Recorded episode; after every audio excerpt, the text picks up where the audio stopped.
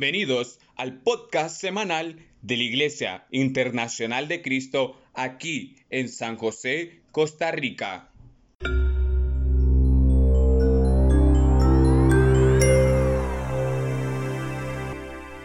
Quiero pedirte que me acompañes a orar para prepararnos para este mensaje. Acompáñame a orar. Señor, te alabamos, te glorificamos esta noche, porque eres el mejor papá, el mejor padre, del mundo, Señor, el universo. Gracias por ser nuestro Padre. Gracias por amarnos tanto. Gracias por darnos tanto también, Señor. Te agradecemos el que estés en nuestras vidas. En esta semana donde se celebra el Día del Padre en diferentes países, aquí en Costa Rica, queremos, Señor, reconocer que ha sido un verdadero gozo, una dicha poder entender lo cerca que estás de nuestras vidas, que nunca nos has abandonado y que en este tiempo también nos estás protegiendo. Así que te honramos esta noche, ponemos en tus manos el mensaje de esta noche, Padre, y ruego que tomes control de cada hogar que está conectado a esta transmisión, que los bendigas. Gracias, Señor, por haber permitido que tu palabra, Señor, entre a sus hogares, a sus familias. Padre, toma control de la predicación, del mensaje, y en el nombre de Jesús Oro todo esto, Señor. Amén. Pues hablando de nuestro mensaje, nuestro mensaje se llama un evangelio maravilloso. Y continuamos con, con el mensaje basados en el libro de Gálatas. En el libro de Gálatas estamos aún desarrollando el capítulo 1. Hay tantas cosas profundas que ahí nos vamos a centrar esta noche. Si tienes una Biblia, puedes ir al capítulo 1 para poder observar lo que dice en los versículos que está este, enfocada la predicación de esta noche. Comenzamos con nuestro mensaje en el, versículo 11 del capítulo 1. Dice el versículo 11, quiero que sepan hermanos que el evangelio que yo predico no es invención humana. Bueno, recordemos que quien escribió esta carta fue el apóstol Pablo a esa región conocida como Galacia, en donde habían varias, varias iglesias y esta carta era la intención que se leyera en diferentes iglesias. Así que esa es la parte que, él está aquí nuevamente eh, dirigiéndose a, los Gálatas y diciendo varias cosas importantes. Una de ellas, él, decía, quiero que sepan, lo que él estaba tratando de, de lograr es que ellos lograran comprender comprender de dónde venía ese maravilloso evangelio. Eh, él estaba dirigiendo esa carta, no olvidemos que habían personas que habían estado este, difamando al apóstol Pablo, haciendo entender que él mentía, haciendo entender que el evangelio que él predicaba no era el evangelio de los apóstoles. Eh, de hecho, habían falsos maestros que estaban tratando de introducir un, evangelio falso eh, a través también de, de reglas del judaísmo y lo que hacían entender es que el evangelio este, no era completo, que necesitaban ellos cumplir con reglas del judaísmo para poder tener la salvación. Eso es lo que aprendimos en, las lecciones anteriores. Y él continúa en ese contexto diciéndole que, que él desea que ellos puedan comprender que ese evangelio no fue una invención humana. Él no lo inventó, no se lo dio a nadie más, no se lo dio a los apóstoles, no se lo transmitió a nadie, sino es un evangelio que fue recibido directamente de nuestro Señor Jesucristo. Y a, través de estos versículos, del versículo 11 al versículo 24, vamos a ver cosas maravillosas y asombrosas que el apóstol Pablo cuenta en estos versículos a los Gálatas. En el versículo 12 dice, no lo recibí ni lo aprendí de ningún ser humano, sino que me llegó por revelación de Jesucristo. Como te decía, no fue de ningún ser humano y lo que él estaba tratando de dar a entender es que este evangelio él no lo recibió de los apóstoles. Es, curioso porque eran los apóstoles los que habían recibido de primera mano de Jesucristo el evangelio, pero el apóstol Pablo aseguraba que él no había recibido el evangelio de ningún ser humano, sino hacía la aclaración que él había recibido el evangelio por revelación de Jesucristo. No olvidemos eh, la historia del apóstol Pablo, que en estos breves versículos, desde el 11 al 24, él habla de, lo que él era antes. Es como su testimonio. Todos nosotros tenemos un antes, una ahora y un después. Eh, si somos cristianos, nuestro antes era una vida eh, llena de maldad, llena de pecado, alejada de Dios, eh, un ahora vivimos un cristianismo y un después, lo que Dios está transformando en nosotros. Hay cosas en nuestras vidas que ni siquiera entendemos, aún las circunstancias difíciles que vivimos.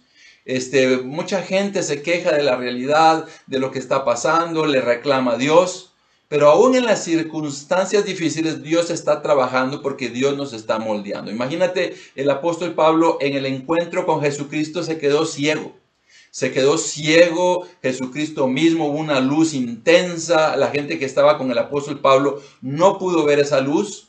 Y, Pablo no se puso ahí a reclamar de que por qué lo dejó ciego, nada, sino él sencillamente eso sirvió para que se rindiera. Pero hay tantas cosas que ocurrieron que no están escritas. y de las cosas que el apóstol Pablo está diciendo es que Jesucristo mismo le transmitió el Evangelio. Es asombroso lo que Jesucristo hizo, porque Jesucristo estuvo por tres años con los apóstoles enseñándoles todo lo que iba a acontecer y luego, un tiempo después de su resurrección, se aparece el apóstol Pablo y le revela también el Evangelio para que él vaya a predicarlo y específicamente a las personas de origen gentil, o sea, las personas no judías. Y dice el versículo 13, dice, ustedes ya están enterados de mi conducta cuando pertenecía al judaísmo, de la furia con que perseguía a la iglesia de Dios tratando de destruirla. Bueno, aquí el, apóstol Pablo está hablando de, su este, pasado y él está diciendo quién era él. Muchas veces nosotros podemos decir, quiénes éramos.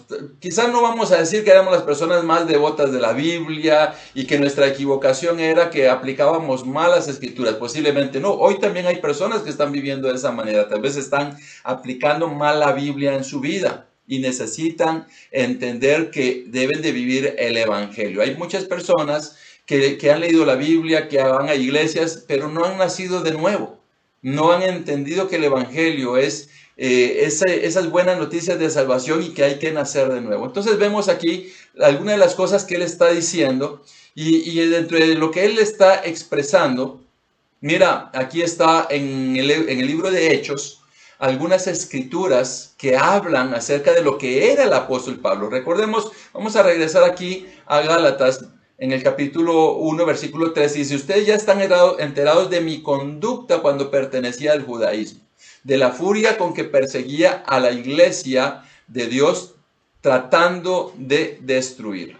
Bueno, lo que puedes ver acá lo, vamos a ir a leer también en el libro de Hechos, en donde el mismo apóstol Pablo, allí el libro de Hechos lo escribió Lucas, y aquí en, el Evangelio, o no, perdón, en el libro de Hechos, Lucas escribe lo que Saulo estaba haciendo. Mira en el capítulo 9, versículo 1 y 2 dice, mientras tanto, Saulo, que es el mismo Pablo, respirando aún amenazas de muerte contra los discípulos del Señor, se presentó al sumo sacerdote y le pidió cartas de extradición para las sinagogas de Damasco. Tenía la intención de encontrar y llevarse presos a Jerusalén a todos los que pertenecían al camino, fueran hombres o mujeres. O sea, él estaba persiguiendo a los cristianos. Inclusive tenía cartas de autorización del sumo sacerdote para ir a, llevarse presos a estas personas que eran este, discípulos de Jesús, que eran personas nacidas de nuevo, le, conocían como el nuevo camino. Inclusive aquí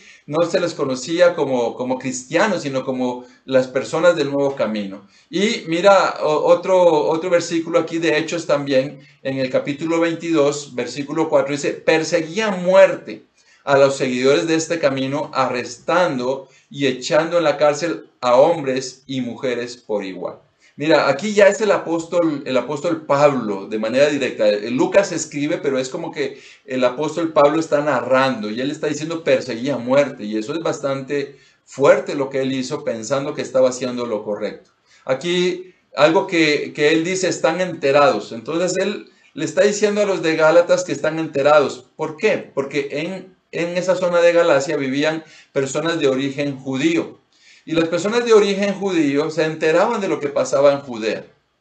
Por lo tanto, él sabe que, estas personas ahí están enterados de quién era él. Es como hoy, hoy en día, hoy no tenemos que esperar meses para que lleguen las noticias a nosotros. Si nosotros somos originarios de diferentes lugares, siempre nos va a interesar saber de esos lugares. Por ejemplo, si eres una persona que vive, eh, vamos a suponer, en Estados Unidos y, eres de Costa Rica, siempre vas a estar interesado en saber lo que pasa en Costa Rica. Por ejemplo, si eres de Nicaragua, que está aquí a la par, estás interesado en saber lo que está ocurriendo allá. Y como te digo, no, no tienes que esperar meses para que lleguen esas noticias de lo que pasa allá en el, en el lugar de origen tuyo, sino este, hoy es instantáneo. Y siempre hay una tendencia de, de que te envíen, de que te envíen este, eh, información, noticias. Y eso es lo que, lo que estaba pasando con el apóstol Pablo. Eh, estaba esperando que le enviaran, o, él sabía que le estaban enviando noticias a las personas que eran originarios de Judea. Y él les dice que él era un, hombre que perseguía, era un perseguidor de la iglesia. Lo, dice él en, en el libro de Gálatas, pero también se confirma en el libro de Hechos imagínate el hecho de los apóstoles, la historia de la iglesia del primer siglo, ahí se confirma que él tenía cartas de autorización, que él perseguía a hombres, a mujeres y que inclusive estaba dispuesto a que esas personas murieran, porque según su idea iban en contra de Dios. Esa era la idea que él tenía. Mira, muchas personas hoy equivocadamente y pensando que están en lo correcto hacen ese tipo de cosas. Hoy el cristianismo es atacado, es atacado, inclusive este, eh, es, acusado de fundamentalismo. Mira, la palabra fundamentalismo hacen una comparación con, con ese tipo de, proceder del apóstol Pablo antes de ser cristiano. Él era alguien que, que lo, el fundamento de su fe lo llevaba a atentar contra la vida de las personas que él consideraba que estaban en contra de sus creencias. Pero yo quiero decirte algo muy importante. Pueden acusar a los cristianos de ser fundamentalistas. ¿Por qué? En el sentido de que hay fundamentos claros, pero no nos pueden comparar con el hecho de que vamos a buscar hacerle daño a una persona. Porque Jesucristo nos enseña a través de la palabra que nosotros debemos de amar a las personas. Eso es lo que el mundo cristiano hace, amar a las personas. Es más, el mundo cristiano sigue siendo perseguido por las ideas fundamentalistas de otras religiones. Eh, quizás me voy a atrever a hablar cosas bastante contundentes. Eh, tener una, una, Biblia en los países de Medio Oriente es prácticamente ser condenado a muerte, porque ya es prohibido tener una Biblia en las manos.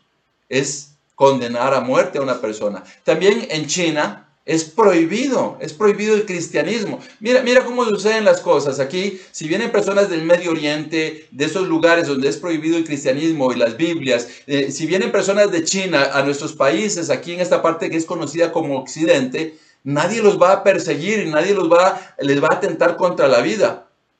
Y, y esto es bastante extraño porque si somos cristianos y vamos allá a predicar el Evangelio, podríamos ser asesinados por las ideas que ellos tienen. Y míralo cómo funciona la política. Muchas veces la política está tratando de decir, a ah, los cristianos son fundamentalistas y mira la idea extraña que tratan de transmitir. Obviamente tenemos convicciones bíblicas que van en contra. Nosotros hay cosas que no compartimos, cosas pecaminosas que no compartimos de la sociedad. Y quizás por eso nos pueden llamar extremistas o fundamentalistas, pero mira la idea que muchas veces utilizan, tratan de, mandar un mensaje de que somos igual que otros lados, de, que se le va a quitar la vida a una persona, eso no se va a hacer, es más, los cristianos, y aquí vemos al apóstol Pablo, si lo ves ahí en esa imagen, él está sentado en una roca y otras personas están asesinando ahí a, Esteban, lo están asesinando en hechos. Y eso es lo que pasaba. Entonces tenemos que tener cuidado de las palabras que se utilizan. Cuando hablamos de fundamentos, la Biblia tiene fundamentos. Los cristianos tenemos fundamentos. Y si nos acusan de ser fundamentalistas es porque aplicamos los fundamentos bíblicos, pero debemos de tener cuidado porque nosotros no somos como cristianos terroristas o personas que se le anda quitando la vida a otras personas. Ahí debemos de ser cuidadosos. Cuando una persona está hablando de que estos son fundamentalistas, debemos de tener cuidado con la intención de lo que está diciendo. A lo largo de la historia, los cristianos hemos sido perseguidos y seguimos siendo perseguidos. Pero ¿qué es lo que Dios nos amó? Nos, enseñó a amar a los enemigos y tratar a los demás como nos gustaría que nosotros nos trataran. Así era el apóstol Pablo, estaba equivocado. Y hay personas que pueden estar equivocados. La Biblia no, nos enseña a discriminar a nadie. Es más, nuestra confraternidad de iglesias hay, hay multiculturalidad, hay eh, multirracial, personas multirraciales. Es increíble ver el amor que Dios ha permitido que haya dentro de nuestras congregaciones, personas de diferentes culturas, de diferentes razas, estando unidos en un mismo espíritu. Es más, eh, mientras que en una sociedad se genera el odio hacia algunas personas o hacia los extranjeros, nosotros como cristianos necesitamos seguir amando a las personas, porque para Dios todos somos iguales. Entonces, aquí vemos al apóstol Pablo, eh, eh, eh, ahí en Gálatas él sabía que estaban enterados de quién era él, de su historia, porque habían personas originarios de Judea, y él les está recordando que era alguien que perseguía, que perseguía a los cristianos. Y en el versículo 14 dice, en la práctica del judaísmo, yo aventajaba a muchos de mis contemporáneos en mi celo exagerado por las tradiciones de mis antepasados. Mira, si alguien sabía de judaísmo era el apóstol Pablo. Y eso era precisamente el falso evangelio que estaba tratando de filtrarse, no solamente en, Galacia, en la zona de Galacia, sino también en Corinto y en todas esas iglesias, y muchas de ellas fueron fundadas por el apóstol Pablo. Esas prácticas de judaísmo, ellos estaban tratando de introducirlas. Este, eh, eso es lo que estaba ocurriendo y, y es lo que él estaba diciendo, que él era alguien que aventajaba a muchos y también tenía un celo muy grande, incluso exagerado. Él mismo lo dice. Entonces, en la práctica, él aventajaba a las personas de su generación. Él era alguien adelantado, era alguien que era bastante estricto en conocer y en poner en práctica estas convicciones. Hay personas que así actúan el día de hoy también, que, que personas que no han estudiado bien la Biblia, y creen tantas cosas. Inclusive hay personas que han sido engañadas a lo largo de la historia para creer en evangelios que no son el verdadero evangelio y, lo viven tan arraigado. Y, es difícil. E, el evangelio siempre nos va a llevar a, entender que Jesucristo es el Hijo de Dios, que vino a la tierra, que vivió entre nosotros, que murió crucificado, que resucitó al tercer día, que hoy está a la diestra de Dios Padre, y que nosotros, al ser nacidos de nuevo, nos convertimos en nuevas personas. Pero hay personas que, que ni entienden el Evangelio y ni siquiera tienen una nueva vida. Solo viven por tradiciones, cumpliendo ciertas tradiciones, pero si los ponemos a la luz de la Biblia, sus vidas no reflejan lo que la palabra de Dios dice. Y eso es lo que le estaba tratando de decir. Y dice que él aventajaba a las personas. Creo que él no está tratando de decir que él era más sabio, más conocedor, sino le estaba diciendo que era más estricto, que él era en aplicar las cosas. Tanto así que él mismo iba a luchar en contra de lo que él consideraba una amenaza o los enemigos, que era ese nuevo camino, que era la iglesia de ese entonces. En el versículo 15 y 16 dice, sin embargo, Dios me había apartado desde el vientre de mi madre y me llamó por su gracia. Cuando él tuvo a bien revelarme a su hijo para que yo lo predicara entre los gentiles, no consulté con nadie. Mira, eh, a él lo estaban tratando de difamar, estaban tratando de desacreditar su autoridad y que el evangelio que él predicaba no era un evangelio verdadero. Y, que a él tal vez se lo había enseñado a alguien más. Y mira, él lo que hace ver es que fue Dios el que le dio la oportunidad de revelarle a Jesucristo para que él lo predicara entre los gentiles. Pero algunas cosas que vemos de estos dos versículos, una, una de ellas es que él él verdaderamente se sentía apartado. Aún en medio de lo que él se había convertido, él era un perseguidor de la iglesia y cuando él se encontró con Dios ah, y Dios hizo que se encontrara con Jesucristo, él sintió el privilegio de la gracia de Dios, de la misericordia de Dios de ser apartado. Inclusive eso mismo podemos sentir nosotros, que, que estábamos en una vida sin sentido y Dios aún con todo lo que experimentamos, Dios nos apartó, pero él sentía que había sido apartado desde el vientre de su madre. Y en la Biblia encontramos algunas personas que sienten eso, o que lo han experimentado, o lo vemos en su caminar. Por ejemplo, algunos de los que nosotros podemos ver así es como Jeremías. Jeremías, él dice que fue apartado y Dios mismo se lo dice para ser un profeta. Pero también vemos otros, vemos a Samuel que fue consagrado a Dios desde antes que naciera. Vemos a Elías, a Eliseo, grandes profetas de Dios. Y hoy también podemos ver a hombres que antes en nada, en nada parecía que alababan a Dios y hoy son personas entregadas. Inclusive estas personas pueden entender, yo antes estaba equivocado y ahora sirvo a Dios. Mira, es, es increíble que en todas partes del mundo hay hermanos tuyos, hermanos nuestros, que antes eh, quienes lo conocieron podrían decir, no entendemos por qué esa persona hoy es cristiana. Inclusive, si eso lo dicen de nosotros, que nos conocieran, nos conocieron como éramos antes, mira qué increíble que hoy puedan decir que somos nuevas personas y también que nosotros mismos lo sintamos, que somos apartados por Dios. Hay miles de millones de personas en el mundo y la Biblia dice, muchos, muchos son llamados, pero pocos son escogidos.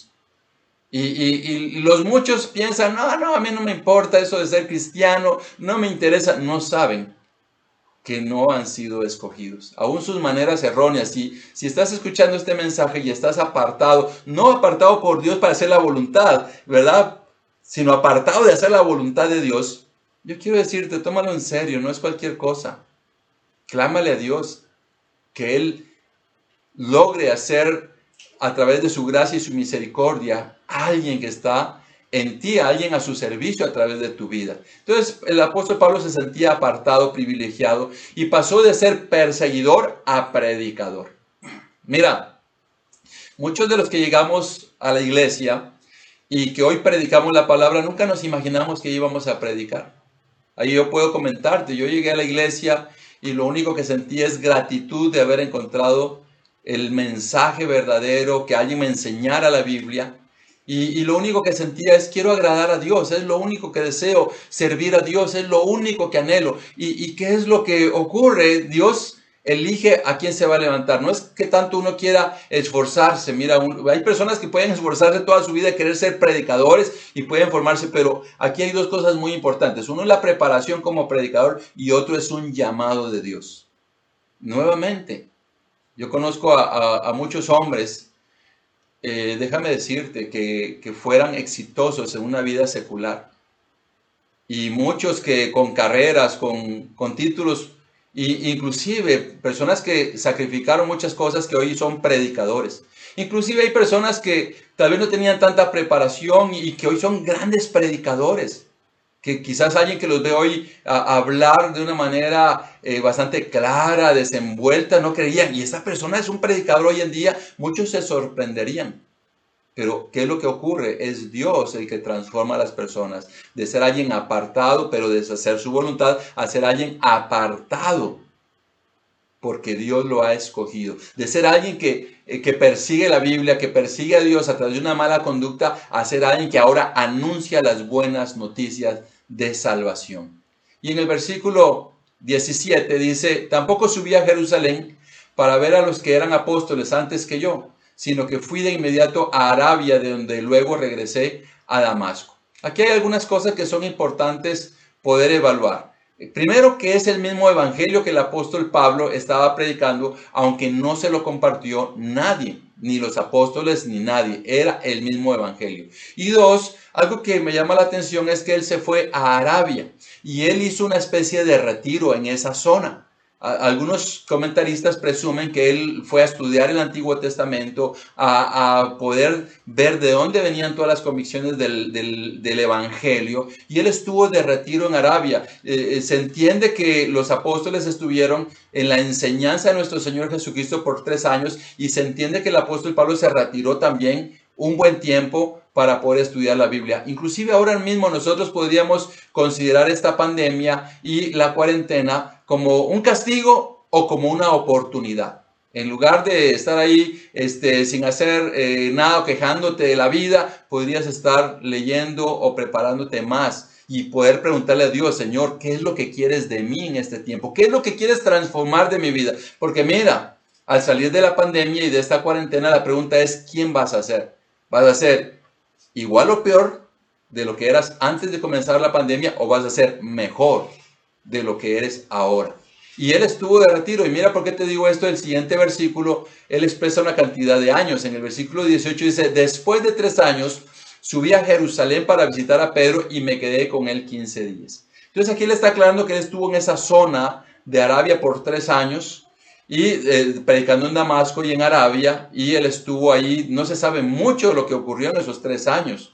Entonces, ¿qué es lo que él dice? Que fue a Jerusalén y estuvo por 15 días. Mira, en 15 días no va a aprender todo lo que ellos aprendieron en tres años.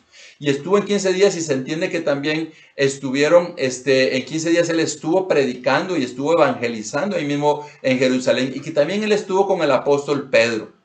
Él estuvo ahí con el apóstol Pedro solamente conociéndolo, pero en 15 días no iba a poder Pedro enseñarle todo lo que significaba el Evangelio. Y alguien tan conocido como el apóstol Pablo, este, no eran suficientes 15 días. Y dice versículo 19, no vi a ningún otro de los apóstoles, solo vi a Jacobo, el hermano del Señor. Bueno, aquí también nos aclara que de alguna manera los otros apóstoles no estaban ahí. Posiblemente estaban ocupados en predicar el mensaje porque eso es lo que ellos hacían. La palabra apóstol significa enviado y esa palabra fue designada para estos hombres que estuvieron cerca de nuestro Señor Jesucristo. Y también una palabra que fue designada para Pablo. Y eh, Jacobo, el hermano del Señor, conocido como Santiago, era grupo, era parte de este grupo principal en Jerusalén. Entonces, el apóstol Pablo no vio a ningún otro apóstol. Otros dicen que también podría ser que tenían miedo de, Pablo, así que no quisieron verlo. Y también este, hacen de Jacobo la salvedad en, el versículo, él dice que es el hermano del Señor. Esto es para no confundir a Jacobo o Santiago, el hermano de Juan sino aquí lo dice. Algunas versiones dice que se trataba de un primo, de un hijo de José, este, o, de alguien, pero también se entiende que podía ser un hijo de María, hermano de Jesucristo, de María y de José. Y dice el versículo 20, Dios me es testigo que en, que en esto que les escribo no miento. Nuevamente, él, está tratando de decirle a, sus oyentes, a quienes iban a recibir la carta, a sus destinatarios, que lo que él estaba diciendo era cierto. Y esto es algo que tal vez se les iba a ser complicado de entender a ellos o de creerlo, de que él había recibido el Evangelio directamente de Dios. Y él decía, Dios es testigo.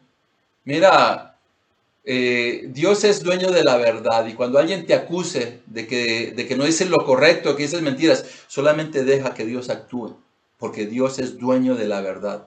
Y tarde o temprano Dios siempre saca a la luz la verdad.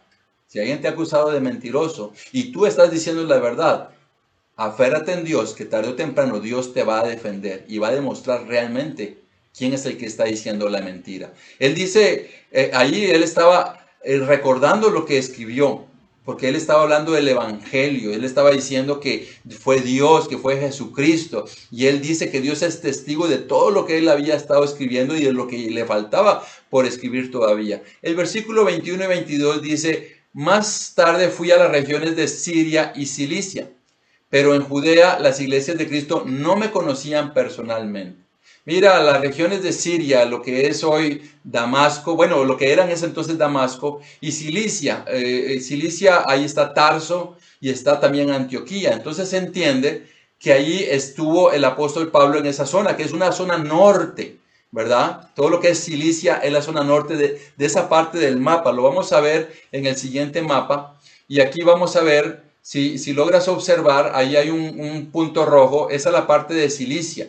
Y un poco más abajo está Siria y, de ese lado del, mar, ahí está lo que es Jerusalén. Entonces el apóstol Pablo se movió mucho por esa zona de Cilicia, de Galacia, eh, de Antioquía, de Siria, y era la parte norte. La parte norte, si ves en la parte de abajo está Egipto, está Arabia, luego ahí está Jerusalén, más arriba Siria, y el punto rojo, ahí es lo que es Cilicia. Entonces él estaba diciendo, mira, esa es la parte en donde yo he estado y eso es al norte. Y eso indudablemente, si el apóstol Pablo no había estado en Jerusalén más que esos 15 días que él estuvo ahí, eh, era alguien no conocido ahora como cristiano. Era conocido por lo que antes había ocurrido acerca de ser alguien que perseguía la iglesia, pero habían pasado ya varios años. Y él está volviendo a decir, mira, por eso es que algunos no me conocen en las iglesias. Acordemos que apenas estaban comenzando las iglesias y él está refiriendo a quienes a las iglesias. Vamos a regresar aquí Nuevamente dice, más tarde fui a las regiones de Siria y Cilicia, pero en Judea las iglesias de Cristo no me conocían personalmente. Aquí no se está hablando solamente de los judíos, está hablando de las iglesias de discípulos de Jesús, las iglesias de cristianos. Habían algunos de ellos que no habían conocido al apóstol Pablo, y él lo está expresando. En el versículo 23 dice, solo habían oído decir, el que antes nos perseguía, ahora predica la fe que procuraba destruir. Mira, aquí esto es lo que sabían, sabían lo que él era antes y lo que es ahora. Nosotros tenemos que entender que tenemos un antes y un ahora y eso va a ser la transformación de lo que va a ser nuestro futuro. Él dice, la gente decía, antes nos perseguía. Posiblemente hay personas que sepan de ti, de quién eras antes. Y, tal vez alguien que no te ha visto durante algún tiempo, algunos años, un día te encuentra y, va a pensar que eres la misma persona, pero solo con tu manera de hablar esa persona se va a dar cuenta que ya no eres el mismo, que cambiaste. A mí me sucedió en una ocasión en la universidad, estaba yo en la universidad y, y me encontró un ex compañero de estudios. Y después de unos cuantos minutos de estar hablando, él, él en su conversación decía muchas palabras indecentes. Y, después de, estar hablando por un tiempo, se me queda viendo y me dice, este, algo te pasó, ¿verdad? Y, yo le digo, ¿cómo qué? Y me dice, ¿te hiciste cristiano? Y yo le dije, sí, yo soy cristiano. Y él se dio cuenta solamente en mi manera de hablar que mi vida había cambiado. Tu vida debe demostrar que eres alguien diferente en tu manera de hablar, tu manera de comportarte. Y si alguien te recuerda de cómo eres, eras antes, lo que eres ahora va a servir para que esa persona pueda entender que Dios hizo a alguien grande en tu vida. Y, aquí en esta escritura él decía, el que antes nos perseguía, ahora está predicando. Eh, eh, eso es increíble porque a Pablo lo veían como el que ahora estaba predicando sobre el camino que antes estaba persiguiendo. Y es por eso que nosotros alabamos a Dios. El mejor cristiano, el mejor discípulo de Jesús, el mejor miembro en una congregación ¿Sabes quién es? ¿Te has hecho esa pregunta? ¿Alguien te ha preguntado esto? ¿Quieres que te lo diga? Vamos a ver, vamos a interactuar con ustedes. ¿Quién es el mejor cristiano? ¿Alguien me podría decir? ¿Quién es el mejor miembro de una iglesia? ¿Quién es el mejor discípulo de Jesús? ¿Alguien tiene aquí una idea? Vamos a ver si alguien me dice quién es. Bueno, nadie, nadie me dice, entonces, ¿quieres que te lo diga? Vamos a ver aquí si alguien está interesado. Bueno, yo creo que sí. Por aquí dice, dice Berta, nuestra vida debe testificar que somos discípulos de Jesús. Gracias, Berta. Este, Mandy Campbell dice el humilde. Involucra que hay que ser humilde, pero no necesariamente. Vamos a ver quién más. ¿Quién es el mejor cristiano? ¿Quién es el mejor discípulo de Jesús? ¿Quién es el mejor miembro? Dice el que sirve a los otros. Em, e, eso es el más grande, según lo que decía Jesús, pero el mejor miembro de una congregación, el que obedece, el que más sirve. ¿Sabes dentro de este contexto de Gálatas quién es? El que predica el Evangelio. Porque al predicar el Evangelio está predicando todo. Está predicando acerca de Jesús, está predicando lo que transformó su vida pasada, lo que hace que hoy su vida sea diferente y lo que hará que el día de mañana su vida sea diferente. El mejor miembro es el que cree y el que predica el evangelio maravilloso de Dios a otras personas, porque lo primero que tiene que hacer es creerlo, porque mira qué difícil sería predicar o enseñarle a alguien o compartir el evangelio a alguien cuando uno no está convencido. Entonces el mejor miembro, el, el más comprometido, el más entregado es el que cree y el que anuncia las buenas noticias de salvación, porque eso es un todo. Eso involucra todo lo que es las convicciones que Cristo nos enseñó, como servir, como humildad, como obediencia. Hay muchas cosas. Entonces, ese es el mejor miembro de una congregación. Por ahí vas a, comenzar a ver algunas personas que, que se van apagando con el tiempo y la persona que se va pagando con el tiempo, mira, la persona que cree va a querer llegar a servir porque cuando predica las buenas noticias, quiere que la gente llegue a reunirse con su familia espiritual y le va a servir, va a ayudar a que todo esté funcionando increíble porque está apasionado por el Evangelio de Dios. Así que si quieres ser el mejor miembro de la congregación, anuncia y predica las buenas noticias de salvación, pero en primer lugar cree profundamente en ellas. Y en el versículo 24 con el cual cerramos el mensaje de hoy, dice lo siguiente, dice, y por causa mía glorificaban a Dios. Mira, eso es lo que pasaba. Yo anhelo que alguien que te conozca quién eres ahora y que conozca quién era antes pueda decir verdaderamente Dios hizo grande con este hombre y con esta mujer. Es más, si estás eh, estudiando la Biblia o si estás visitando esta, esta transmisión, esta conexión y no eres cristiano, yo quiero decirte, que Dios tiene algo muy grande para ti. Este evangelio maravilloso, Dios lo hizo para ti. Dice que hay más alegría en el cielo por un pecador que se vuelve que por 99 que no necesitan volverse. Pero puedes imaginarte que, que alguien te conoce, que tienes una vida que, va a la destrucción y de pronto cambia y alguien te encuentra y, piensa que todavía eres igual que antes y dice, hagamos esto y le dices, no, gracias, mira, yo estoy feliz, estoy animado, animada de, de lo que ahora vivo, esa persona va a decir, verdaderamente Dios hizo algo en tu vida. Hoy, hermanos, todo el tiempo Dios tiene la oportunidad de hacer cosas grandes. Mira, espero que termines este día pensando que Dios te apartó. Que si eres cristiano es porque Dios te apartó. Si estás escuchando este mensaje, también me gustaría que pienses que Dios te apartó para que pertenezcas a su familia espiritual. Te apartó para que seas parte de este evangelio maravilloso.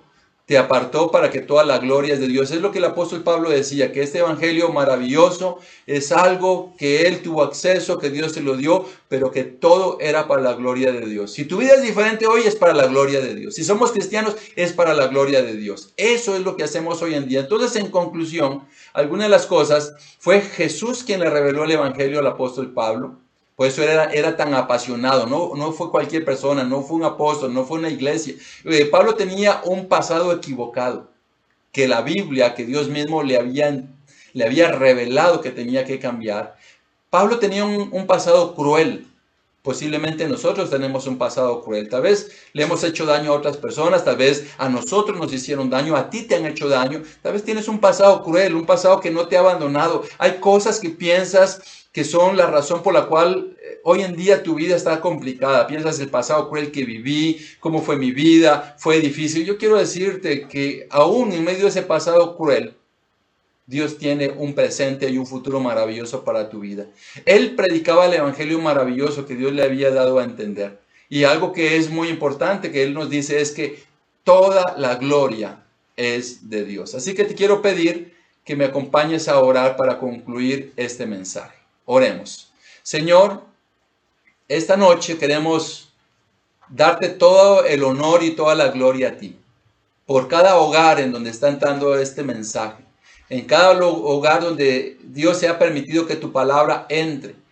Pedimos, Señor, que en nuestras vidas y en las vidas de las personas que están escuchando este mensaje haya un antes, un ahora y que haya un después. Que tengamos la oportunidad, Señor, de experimentar el proceso transformador de tu palabra, de, este evangelio maravilloso que nos has dado. Y, Señor, que un día todos los que estamos acá, Señor, podamos testificar de lo que has hecho en nuestras vidas. Permítenos ser buenos miembros de tu iglesia. Permítenos creer poderosamente en las buenas noticias de salvación y poder enseñársela a otras personas. Ruego con todo el corazón por las personas que están alejadas de ti, para que tengan la oportunidad de vivir esto, Señor, que el apóstol Pablo decía, que él antes tenía un pasado cruel, difícil, y que tenía ahora la oportunidad de predicar las buenas noticias de salvación. Muchas gracias por atender a nuestra súplica. Siempre creemos que estás en control de nuestras vidas, en control de protegernos, de liberarnos de las situaciones que estamos viviendo y exaltamos tu nombre en el nombre de Jesús. Amén.